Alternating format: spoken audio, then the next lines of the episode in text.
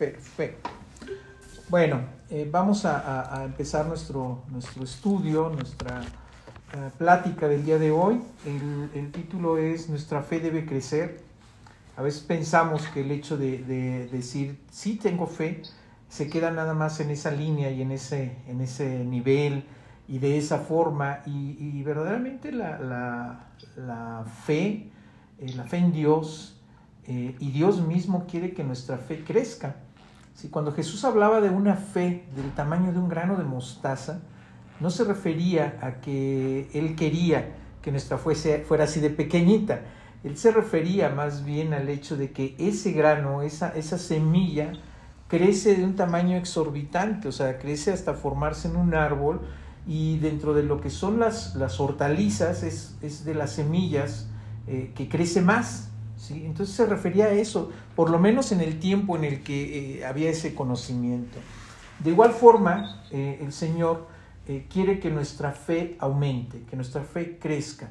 esta parte de, lo que decía el Señor, pues en ocasiones nos queda, no nos queda muy claro, pero debemos empezar a esclarecer ese punto de fe. sería muy interesante que pudiéramos medir nuestra fe con alguna clase de aparato, ¿no? Que diga el feómetro, ¿no? Este, se oye muy feo, pero es el feómetro. Eh, debemos imaginarnos, ¿no? Que Dios eh, te dijera cuánta fe tienes en una escala, ¿no? Eh, hoy Tony consiguió 10 puntos de fe. Este, premiamos a, a Tony por sus 10 puntos de fe. Amelia la semana pasada rompió el récord y ganó 850 puntos de fe porque oró más y porque este, estaría padre, ¿no? Pero quizás nos motivarían a, elevar eh, el nivel de nuestra, nuestra estima, ¿no? Estaríamos nosotros más, más en el ego, más en el concurso y perderíamos también esa esencia de lo que es en realidad la fe y cómo la debemos sentir. Muchas veces como cristianos, como creyentes, como gente que creemos en nuestro Señor Jesucristo, también creemos que tenemos la fe suficiente, ¿sí? Porque sabemos mucho de la palabra de Dios. En ocasiones pensamos que por saber muchas, muchas, muchas cosas de la Biblia, ya les dije, saber las eh, cinco versiones distintas en arameo, en griego, en, hebreo y todo, eh, ya nos da el carácter de tener mucha fe. ¿sí? Lo que nuestra fe ya, ya, ya maduró, ya está todo. Y como lo mencionamos antes de, de que empezara la grabación, esos cuatro puntos fundamentales, uno, el primero es el conocimiento de la verdad a través de la palabra del Señor, para que la verdad nos haga libre. Pero primero es el conocimiento. Y luego viene, ¿qué punto? Viene la parte de la creencia, de creer en esa, en esa palabra, en esa verdad. ¿sí? Y en este punto es donde nos vamos a, a enfocar para la fe. En Romanos 10, 17, el Señor nos dice, así que la fe es por el oír y el oír por la palabra de Dios. ¿Ok? ¿Dónde se refleja la palabra de Dios? A través de la Biblia, pero no solamente es el hecho de leerla, ¿sí? Aquí lo dice claramente, la fe es por el oír y el oír por la palabra de Dios. Sin embargo, la fe se pone a prueba al vivir y experimentar situaciones eh, en nuestra vida día a día. Nosotros eh, corremos el peligro de que nuestra vida se mantenga eh, estancada en ciertos niveles de fe dejando de aspirar a más, dejando de aspirar a crecer. Vuelvo a repetir, no necesariamente el conocimiento que tengamos de la palabra de Dios y de, y de sus libros y de todo esto, nos da la certeza de que nuestra fe está creciendo o que tengamos fe siquiera. Libro de Hebreos 11:6, el Señor nos dice, pero sin fe es imposible agradar a Dios, porque es necesario que el que se acerca a Dios crea que la, le hay y que es galardonador de los que le buscan. ¿sí? La fe en Cristo es el fundamento de nuestra relación con Dios. Es imposible tener una relación con Dios sin fe. Aquí lo dice su palabra. Pero sin fe es imposible agradar a Dios, o sea, tener esa relación con el Señor. ¿sí? Entonces, eh, no podemos tener la vida eh, de Dios en nosotros ni ver su obra en nuestra vida si no hay fe en nuestro corazón. Eso debe quedarnos eh, tremendamente claro. La palabra, en palabras sencillas, ¿sí? la fe es confianza.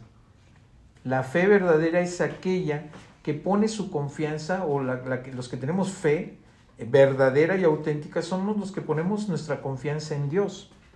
La fe es en sí mismo eh, eh, la parte eh, poderosa, la parte que mantiene nuestra relación con Dios. lo que tiene poder es el objeto de nuestra fe. No sé si me explico. La fe en nuestro Señor. Nuestra fe en Dios tiene ese poder. La fe en sí misma como tal no tiene el poder, sino esa parte del objeto de nuestra fe. Ahorita lo vamos a explicar con mayor profundidad. Este, mucha, mucha gente le tiene fe a la selección nacional de fútbol, ¿no?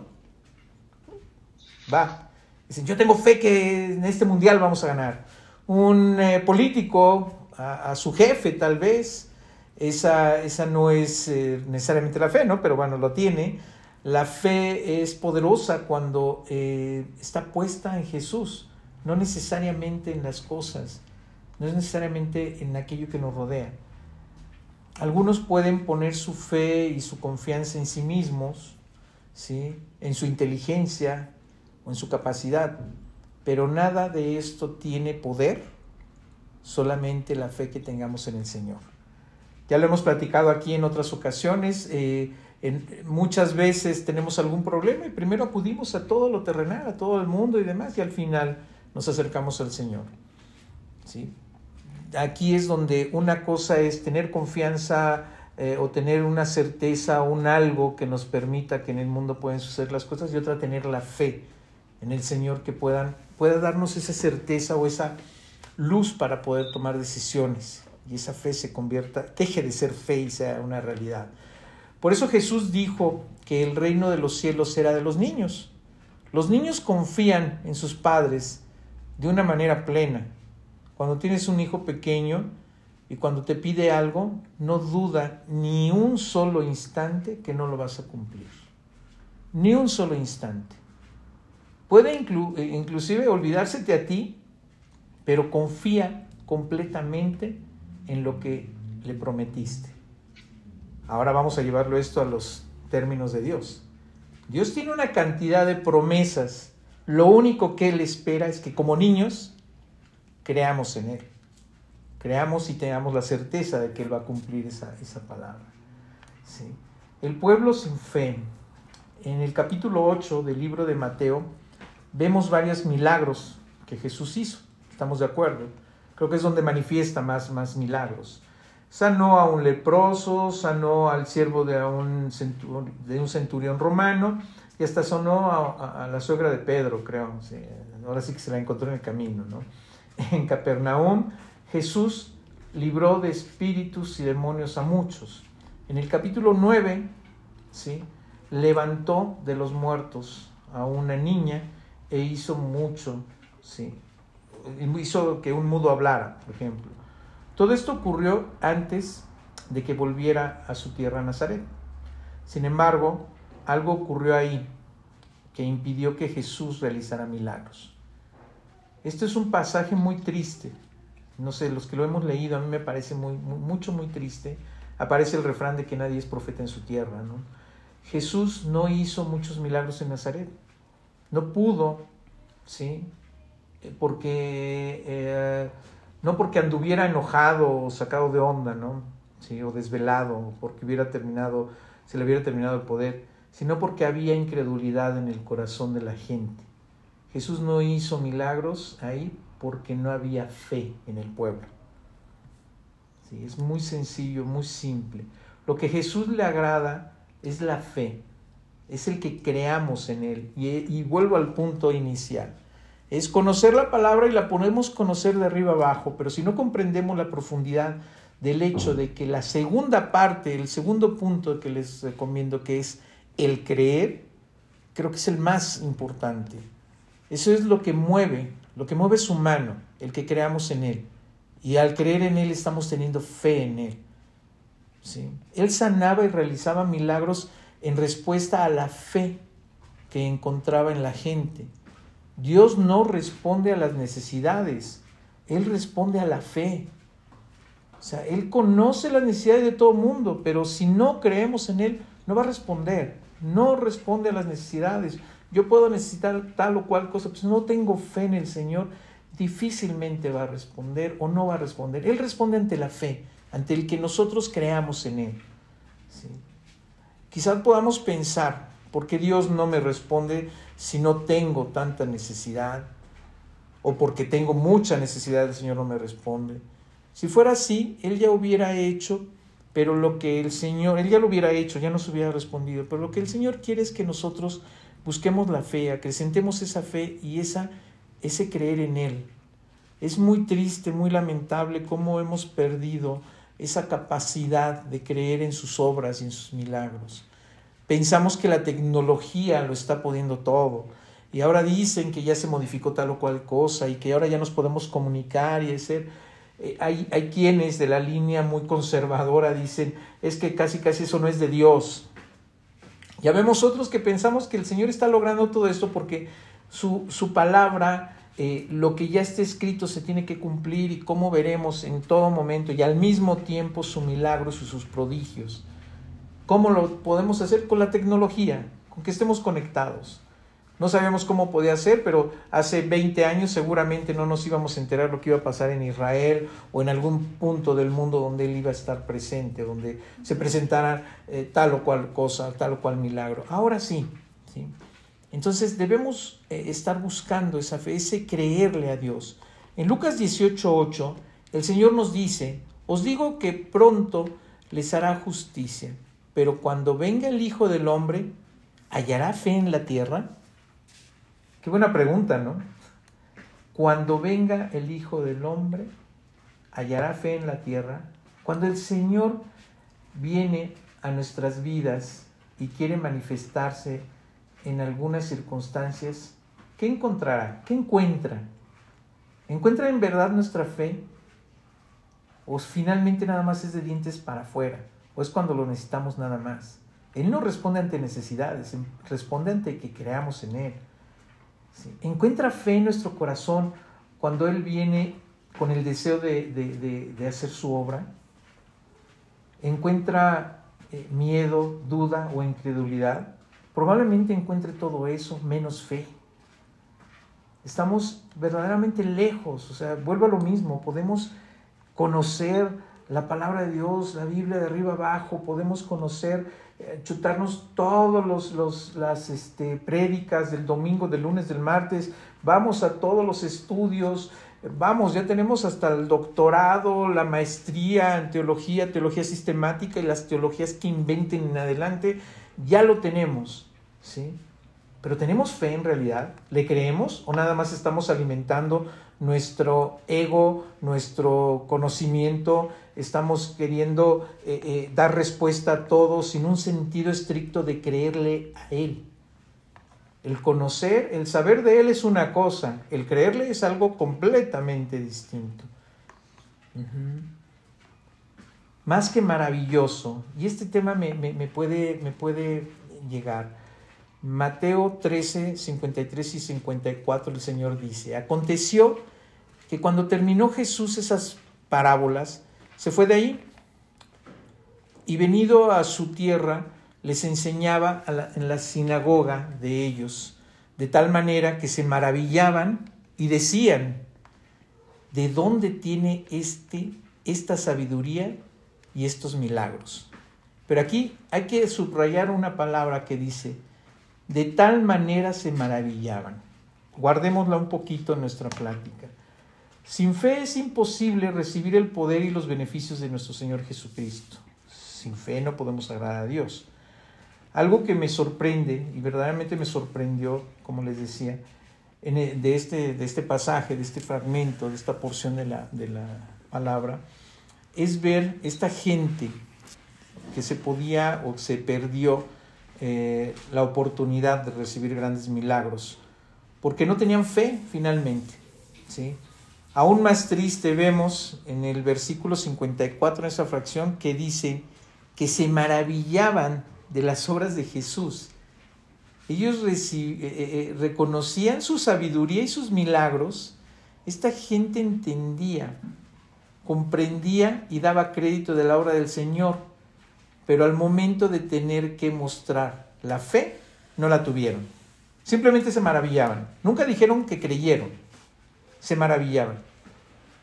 Es, es como nosotros ver grandes milagros y solamente maravillarnos. Es muy fácil criticar a estas personas en este tiempo. Qué bueno que no lo hicieron, eh, eh, que no les hizo milagros, ¿no? Guácala. Eso les pasa por incrédulos. Pero la, realidad es que tal vez nosotros no estamos muy lejos de eso. ¿eh? Y, no debemos ofendernos ni sentirnos mal. Probablemente no estamos lejos de eso. La verdad es que muchos podemos maravillarnos de las enseñanzas, de los testimonios, de las predicaciones y de las obras de Dios o que Dios hace en los demás, pero la pregunta es, y la pregunta clave es, ¿qué sucede cuando Jesús llega a nuestra vida diaria? ¿Se ocupa algo más que maravillarse de Él? Es necesario creer en Él, es necesario practicarlo, es necesario reconocerlo y creerle. Nos podemos levantar una mañana y decir qué bonito, o sea, Dios lo que ha hecho y todo. ¿Le creemos o nada más lo decimos por decirlo? ¿Lo creemos o, nada más es ya traerlo como inercia, hacerlo eh, eh, este, lo santo, lo sagrado, hacerlo eh, cotidiano, común? Dios no quiere que seamos personas que creen solamente en teoría, pero que se, se derrumban cuando llegan los problemas, cuando llega la práctica cuando las crisis y las enfermedades nos agobian. Él desea que verdaderamente creamos lo que decimos. Él desea que creamos en su poder. Él desea no solamente que digamos qué bonita mañana, qué contrastes de cielos. Yo amanece todos los días y verdaderamente me sorprendo cómo hay unos contrastes en el cielo y se ve precioso. Él no solamente quiere que veamos y digamos, ah, sí, qué bonito, el Señor lo hizo y, es bien creativo. Quiere que creamos verdaderamente que Él lo hace. O sea, eh, ¿cuántas veces no nos detenemos a, inclusive a reflexionar y en serio? O sea, qué creatividad de Dios, ¿no? Él lo hace, estoy seguro de eso. ¿Qué ocurrió con esta gente?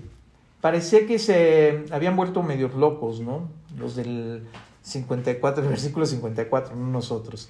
Sabían de todo lo que él había hecho, pero no querían creerle, no le creían lo menospreciaban. Nosotros debemos eh, tener cuidado de, no ser eh, tal cual estas personas y que estemos aprendiendo de Jesús, pero no confiemos, que no confiemos en Él, ese es lo más triste que nos puede pasar. Y nos pasa muy seguido, ¿eh? hagamos una reflexión, nos pasa muy seguido eh, no porque no lo tengamos todo el tiempo en nuestra mente, sino que en muchas, muchísimas ocasiones confiamos más en lo que el mundo nos ofrece que en nuestro Señor. Sí, Él quiere, a través de las pruebas, que nosotros podamos creer en Él. Ahí es donde empezamos a justificar todas las cosas que nos pone frente, las dificultades y todo. Si no es por deporte, no es porque Él sea un Dios malo, sino porque dice, a ver, ¿Cómo puedo hacer para que tú creas en mí? ¿Cómo lo puedo hacer? Cuando empiezas a creer cada vez más en el Señor, ¿qué empieza a suceder? Tu vida empieza a ser un poco más relajada, más tranquila. No sin dificultades, ojo, sino que vas entendiendo más que creerle a Él es mucho mejor que no creerle. Que conforme le vas creyendo, los, frutos del Espíritu van brotando fuertemente y vas teniendo paz, vas teniendo paciencia, vas tomando con gozo. No importa que te metan en prisión como lo hicieron con Pablo, empezaron a, a, orar, empezaron a alabar al Señor. Es un punto de ver las cosas distintas porque creían en Él. Tal vez nos limitamos a que las cosas se, eh, se resuelvan dentro de los términos de lo normal cuando la realidad es que tenemos un Dios poderoso que quiere hacer cosas sobrenaturales para nosotros. Lo único que necesitamos es creer en Él. Confiamos primero en un doctor cuando viene la enfermedad o pedimos ayuda cuando hay problemas económicos. Cada necesidad y cada problema es una oportunidad para que Dios se manifieste en nuestros eh, de manera asombrosa a nosotros. Pero para que eso ocurra es necesario una, un ingrediente fundamental. Se necesita fe. Necesitamos ir creyendo, ir creciendo nuestra fe, ir depositando cada vez. No, no, es, no es una situación mágica y lo repetiré mil veces. Es una santificación progresiva y aquellos que pensábamos que ya pasamos del conocer a Dios al creerle, esta plática es para eso. ¿En qué punto estamos? ¿Si ya brincamos al hecho de creerle o seguimos todavía en el conocimiento único del Señor? Dios no va a obrar si no hay fe. Si no hay fe, no lo vamos a ver, no lo vamos a percibir. Sin ella no veremos la gloria, su poder, ni sus milagros. O sea, no los veremos. No basta ir a, la congregación, a las iglesias y maravillarnos y levantar las manos y, y adorarlo y alabarlo y todo. No basta conocer las escrituras y hasta platicar acerca de ellas y estar en, esta, en estas este, reuniones. Dios quiere que, eh, llevarnos ¿sí? a algo más profundo, quiere llevarnos a poner en práctica nuestra fe, a ponerla en práctica, a verdaderamente creer en Él. ¿sí? En Santiago 1, 2 y 3, el Señor nos dice, hermanos míos, tened por sumo gozo cuando os halléis en diversas pruebas, sabiendo que la prueba de vuestra fe produce paciencia. Va a producir esos resultados. Pero aquí dice algo bien importante, tened por sumo gozo cuando os halléis en diversas pruebas, sabiendo que la prueba de vuestra fe produce paciencia. En otra versión dice, produce esos resultados, se da. ¿sí? Dios nos ama y ya nos ha amado eh, eh, pues, como hijos suyos, ¿sí? y además quiere que crezcamos. ¿Quién, ¿Qué padre no quiere que sus hijos crezcan? ¿Qué padre limita a los hijos y no los deja crecer? ¿Qué padre quiere que sus hijos sean inmaduros durante toda su vida? Una de, los, de las maneras en que Dios obra es haciéndonos pasar por situaciones ¿sí? En las que pone a prueba nuestra fe para así poder crecer, para así poder madurar, para así poder salir adelante. Quizás nuestra tendencia es pedirle al Señor que nos saque de los problemas cuando llegan, siempre. A eso le llamamos el espíritu del sacatito, ¿no? o sea, le sacas. Nos agarran, nos agarramos de la oración de Jesús y pedimos que si es posible, ¿sí? Dios nos haga que pase esa copa. Pero olvidamos que Jesús tampoco la pudo evitar, ¿no? Es el pequeño detalle. No nos gustan las dificultades, pero son necesarias para que crezcamos. Eso debemos entenderlo. No tenemos un Dios malo, tenemos un Dios que nos ama tanto, que quiere que crezcamos, que lleguemos a la estatura de Él, que, podamos llegar a esa santificación. ¿sí? El mundo nos enseña a vivir sin problemas, en la felicidad humana. Y, de hecho poniendo entre comillas felicidad, porque el concepto felicidad depende de cada quien. Pero Dios, como Padre Celestial, sabe que la mayor felicidad que podemos tener es conocerlo a través de una fe madura. La fe se pule y crece a través de las pruebas. Cada prueba que tenemos y ponemos, lo depositamos en el Señor, ¿qué tal nos sentimos? Dios, gracias escuchaste mis ruegos, tuve fe, creí, siempre creí en ti. Siempre, siempre. ¿Y cómo vamos creciendo ante eso? ¿Cómo ya en vez de ir con la vecina a, echarle el chisme, bueno, se lo echamos después, eh, nos arrodillamos y se lo contamos primero al Señor? Primero estamos en ese contacto directo. Lo pedimos a Él. Y me pregunta, ¿se habrá equivocado Santiago? Yo creo que de ninguna manera. El objetivo es que podamos ver las cosas como Dios las ve. Nosotros eh, huimos de las pruebas en ocasiones, pero el Señor nos vuelve a meter, nos lleva a vivirlas. ¿Y por qué, por qué eh, sucede esto? Porque es ahí donde Él se va a manifestar, donde en realidad vamos a honrarlo, Él va a crecer, ¿sí? mientras nosotros menguamos. Así lo dijo, eh, este, ¿quién fue? Juan, Juan, no. Ay, bueno, ahorita les digo. Mientras Él crece, yo voy a menguar. ¿Sí? El primo de nuestro Señor Jesucristo. Sobre todo cuando lo buscamos. Queremos conocer al Señor, pero solamente por las buenas. ¿Sí? Conocer a Dios significa, en su lenguaje, prueba. El conocer a Dios nos somete a prueba. Y sí se llamaba Juan, sí, el Bautista. La prueba, la prueba no, la, podemos entender desde el hecho de que cuando nos salimos del redil, cuando no creemos en Él, cuando realmente no confiamos en Él, Él nos va a regresar a que creamos en Él a través de esas pruebas. ¿sí? Allí van a estar presentes y es cuando Él se va a manifestar y nosotros vamos a, a crecer y a creer más en Él, a creer auténticamente en Él. En Mateo 14, 22, el Señor nos dice, enseguida Jesús hizo a sus discípulos entrar a la barca e ir delante de él al otro lado o a la otra riviera, entre tanto que él despedía a la multitud. Y ahorita vamos a ver eh, qué importante o qué, qué, eh, qué línea vamos a llevar con esto. Más adelante en Mateo vemos que los discípulos iban con Jesús a donde sea, iban pegaditos a él, ¿no? Iban con él a todos lados, atravesando ciudades, desiertos, viendo todo eh, en primera fila, tenían sus, lugares VIP, ellos a primera fila y todo. Mientras seguían a Jesús, todo era bien bonito, era padre para ellos, se sentían protegidos, veían milagros y maravillas y sus prodigios. Quizás Jesús los miraba y pensaba que ellos se veían muy bien ahí sentaditos observándolo pero tal vez Dios piensa lo mismo de nosotros, ¿no?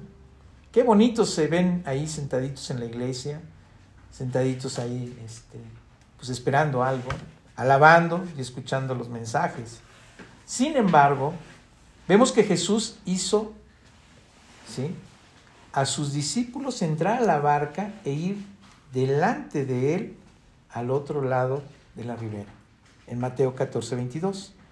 Yo creo que Pedro iba eh, remando, ya saben, Pedro el enjundioso, y se preguntaba si Jesús en realidad vendría. Jesús los mandó directo a una tormenta mientras él despedía a la multitud y se apartaba para orar en el monte. Si recuerdan esta parte. Eh, ¿Qué estaría orando Jesús? La Biblia no lo dice, pero probablemente oraba por sus discípulos, ¿no? Él se preparaba para hacer algo que impactaría sus corazones. Entonces Jesús se acercó a ellos caminando sobre el agua. Ellos remaban con fatiga, así dice la palabra. Y eso que no eran ningunos inexpertos, no eran novatos, ellos eran pescadores. Cuando lo vieron, se llevaron, se llenaron de miedo porque pensaban que era un fantasma. ¿por qué no les dijo nada Jesús? ¿Sí? O sea, anticipadamente. ¿Por qué no les avisó de lo que haría para que no se fueran a asustar? Vamos a aplicar esto en nuestras vidas. Jesús nos manda por delante en las situaciones para pasar por pruebas. Vamos muy contentos por la vida, creemos en el Señor, aleluya, bendito sea, ¿sí? Entonces Jesús te dice que te adelantes. Y como a los discípulos te empieza a ocurrir de todo. Te empieza a ir mal en el trabajo, en la escuela, recibes malas noticias y te preguntas, ¿qué estará pasando? Entonces empezamos a, alucinar, tal vez no, no pensamos eh, como los discípulos, que viste un fantasma, pero empezamos a cuestionarnos todo. Creemos que estamos en pecado, por ejemplo, qué pecado habré cometido. Empezamos a pensar que Dios nos está castigando y salimos hasta eh, con ideas de, eh, que ni en la Biblia están, ¿no? O sea, cuando empezamos a alucinar, no entendemos por qué estamos pasando por esta situación.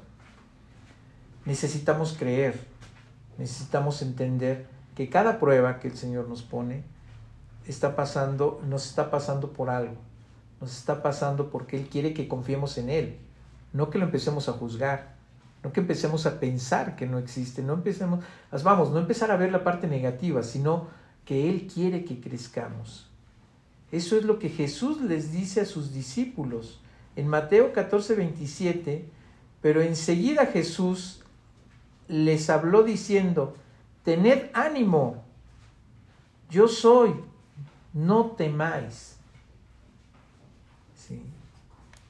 La palabra en la enfermedad, ten ánimo. En la crisis, ten ánimo. No veas fantasmas. Es Él, es el Señor. Es el Señor que nos somete a pruebas. Es el Señor que está ahí. Debemos tener ánimo, debemos creer en Él. Primera de Corintios 2.4 el Señor nos dice, ni mi palabra ni mi eh, predicación fue con palabras persuasivas de humana sabiduría, sino con demostración del Espíritu y del poder. Cuando tenemos problemas empezamos con nuestros rollos así alucinados. Salen nuestros temores y nuestras alucinaciones. Nos empezamos a frustrar y sentimos que Dios nos deja y que ya no nos ama. ¿Quién nos dijo todas estas cosas? Nosotros mismos las inventamos. Jesús viene caminando sobre el agua, Él sigue haciendo milagros y Él es el mismo ayer, hoy y siempre. Debemos confiar en Él. Como lo dice la palabra de Dios en Isaías 9:6, porque un niño nos es nacido, hijo nos es dado y el principado sobre su hombro, y se llamará su nombre admirable, consejero, Dios fuerte, Padre eterno y príncipe de paz. O sea, eso es lo que tenemos, es en el que debemos confiar, es en el que debemos agarrarnos, es donde tenemos, debemos tener fe. El creador del cielo y de la tierra les dice una palabra tan sencilla pero, pero tan profunda a sus discípulos. Tengan ánimo. Esa es la palabra que debemos estar recibiendo constantemente. Tener ánimo tener esa, esa presencia del Señor en nosotros, esa posibilidad de seguir creyendo en Él. Yo prefiero pensar de esa manera en cada prueba, ¿sí? prefiero pensar que me está diciendo, ten ánimo, no, no, no dobles, no caigas, no, no te des por vencido, ¿sí? en lugar de andar diciendo o incluyendo mil y un cosas, yo prefiero decir, es Él, es Él, no echarle la culpa a quien se me ocurre, no echarle la culpa, es Él. Cuando empezamos a pensar que es Él, nuestra fe crece, nuestro pensamiento en Él y nuestra confianza en Él crece, porque sabemos de quién tiene el control, lo tiene Él, que no nos va a dar cargas que no podamos con ellas. Él nos va a estar cuidando, va a estar protegiendo, pero quiere que crezcamos. Cuando vengan los problemas y las luchas, debemos decir, es Él. Él está detrás de todo esto.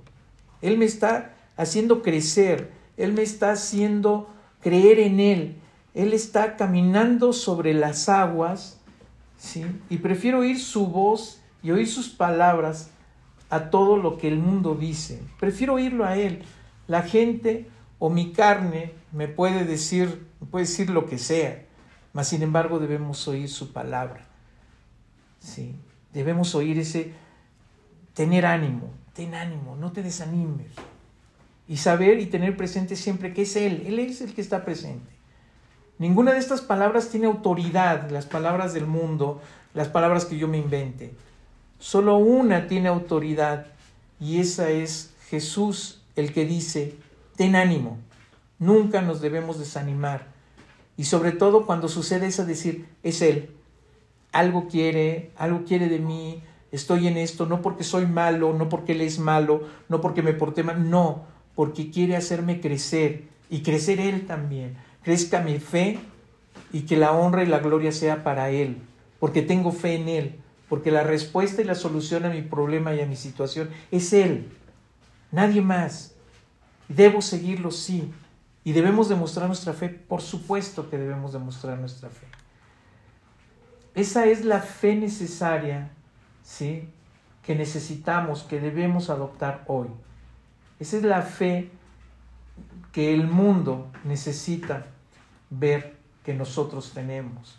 La gente necesita ver eh, más que las palabras, necesita ver el hecho, nuestro testimonio, que vea que nosotros no, no, no, no caemos en, desgracia, que caemos en gozo aún ante adversidades, pero sabemos que es Él.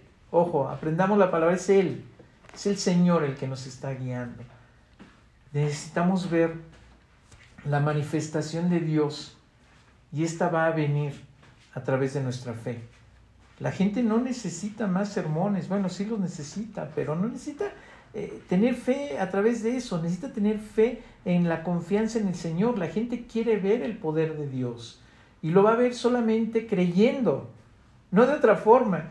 Mientras todas las maravillas que hace el Señor las veamos cotidianas, ya no vamos a ver la presencia de Dios en eso. Cuando dejemos de creer que hasta lo último que se mueve, que el sol que sale, que se mete, que la luna, que el cielo, que la estrella, que los pajaritos, todo es Él. Cuando no le demos ese lugar, es que no tenemos fe. Es algo tan, tan, tan, tan ah, simple, tan sencillo, pero tan complejo. El Señor se manifiesta a través de la fe. Si queremos ver al Señor, tengamos fe. Para que este mundo sea eh, eh, sacudido, no es necesario que hagamos grandes cosas. ¿eh? Lo único que necesitamos ver es que Dios, Dios, nuestro Dios, del cual hablamos, es real, está actuando en nuestras vidas. Darle su lugar de que Él es el creador de todo. Cuando el mundo lo vea, lo verá a través de una fe firme y profunda en nuestro Señor Jesucristo no en cristianos que huyen o dudan de la, de la primera, a la primera prueba ya están corriendo, ¿no? Lo verán en cristianos, en personas en la fe, que se toman la fe, ¿sí? Y dicen, es Él, es Él el Señor, es Él el que se manifiesta día con día y en todo momento en mi vida. Es Él el que cuando veo el cielo precioso, es Él el que está ahí. Jesús dijo algo sorprendente en Juan 14, 12. De cierto, de cierto os digo, el que en mí cree, las obras que yo hago, él las hará también, y aún mayores hará, porque yo voy al Padre. ¿Queremos eso para nosotros? Por supuesto. El corazón de Dios es que nosotros podamos hacer, sí, lo que Él puede hacer. Lo dijo a sus discípulos la primera vez que los mandó, tened potestad, poder eh, eh, eh, sacar demonios, vamos, lo podemos todo en Cristo que nos fortalece. Y Él lo dice, de cierto, de cierto os digo, el que en mí cree, las obras que yo hago, Él las hará también, y aún mayores hará, porque yo voy al Padre. ¿Lo creemos? ¿En realidad lo creemos? O, simplemente decimos, mm, de aquí a que suceda, ¿no? Es lo primero que se nos de aquí a que sus, uy, no, sí, el que en mí cree, pues sí creo en él. Las obras que yo hago, él las hará también. No, no, no. Ya empezó a, a mermar, a menguar nuestra fe. Ya, ahí ya perdimos. Y aún mayores hará, dices, no es cierto. Menos, porque yo voy al Padre. Nos dejó el Espíritu, su Espíritu, el Espíritu Santo en nosotros. Podemos o no, tenemos la capacidad. Pues por eso lo dijo aquí. De cierto os digo, el que en mí cree y creer en eso, las obras que yo hago, él las hará también. De aún mayores hará porque yo voy al Padre. Eso es lo que el corazón de Dios quiere en nosotros. Es el corazón de un Padre que nos da y nos deja todo. Un buen Padre no sobreprotege a su Hijo, sino que desea verlo crecer.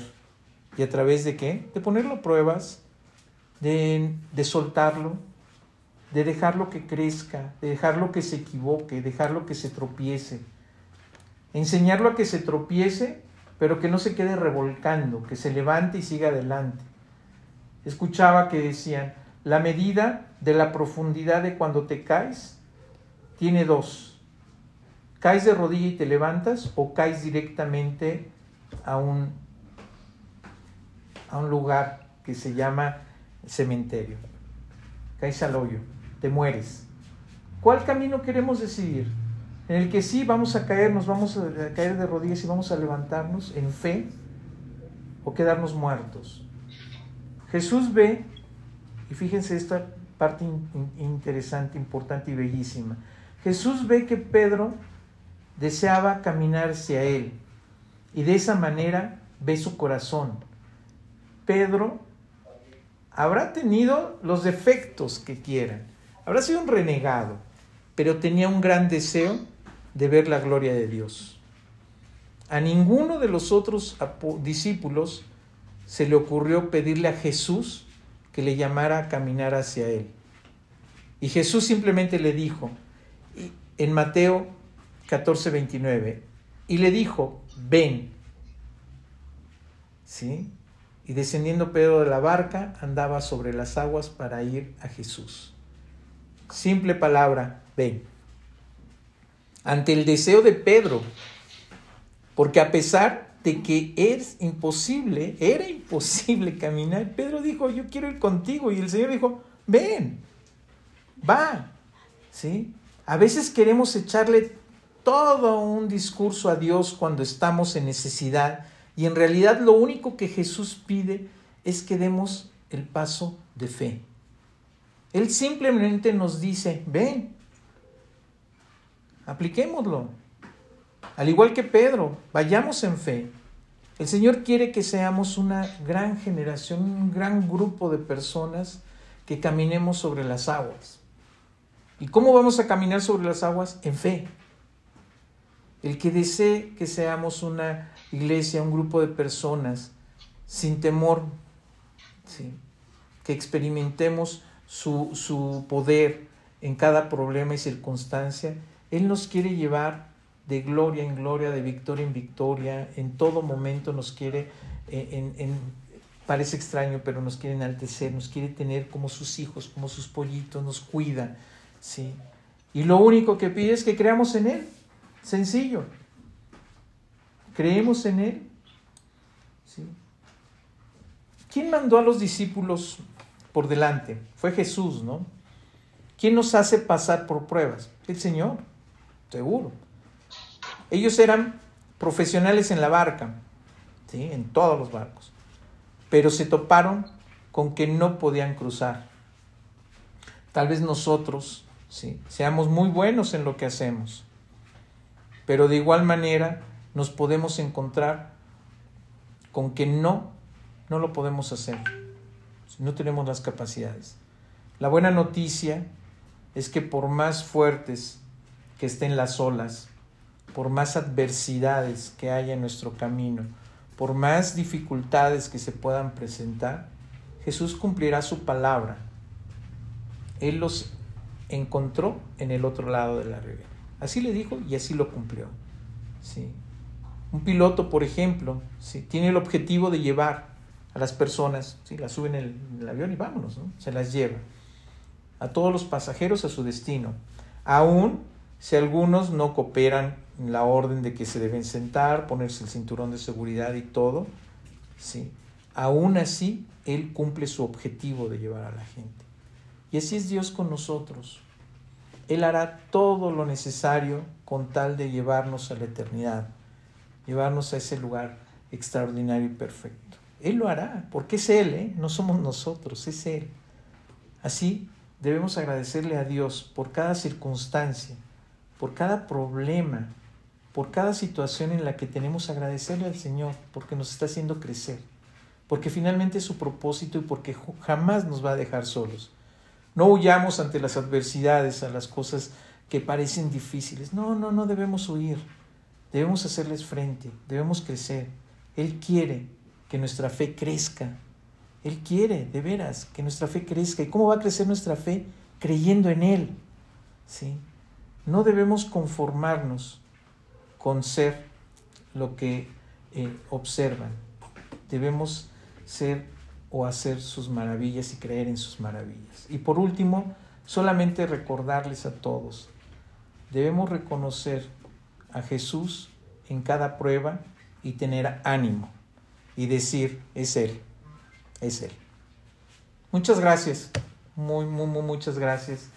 Espero que sea de bendición, que sea para edificar sus corazones y para edificarnos a todos y entender que no solamente es el conocer su palabra, no solamente es el llenarnos de textos y aprendernos las Biblias de memoria, no solamente es eh, escuchar y saturarnos de información y tener los datos conspirativos o no de la palabra y si el Señor nació en tal no, no, no es necesario, no, no es solamente eso, no es solamente conocerlo. Lo más importante, dentro lo más importante es creer en Él, creer en el Señor. Muchas, muchas gracias.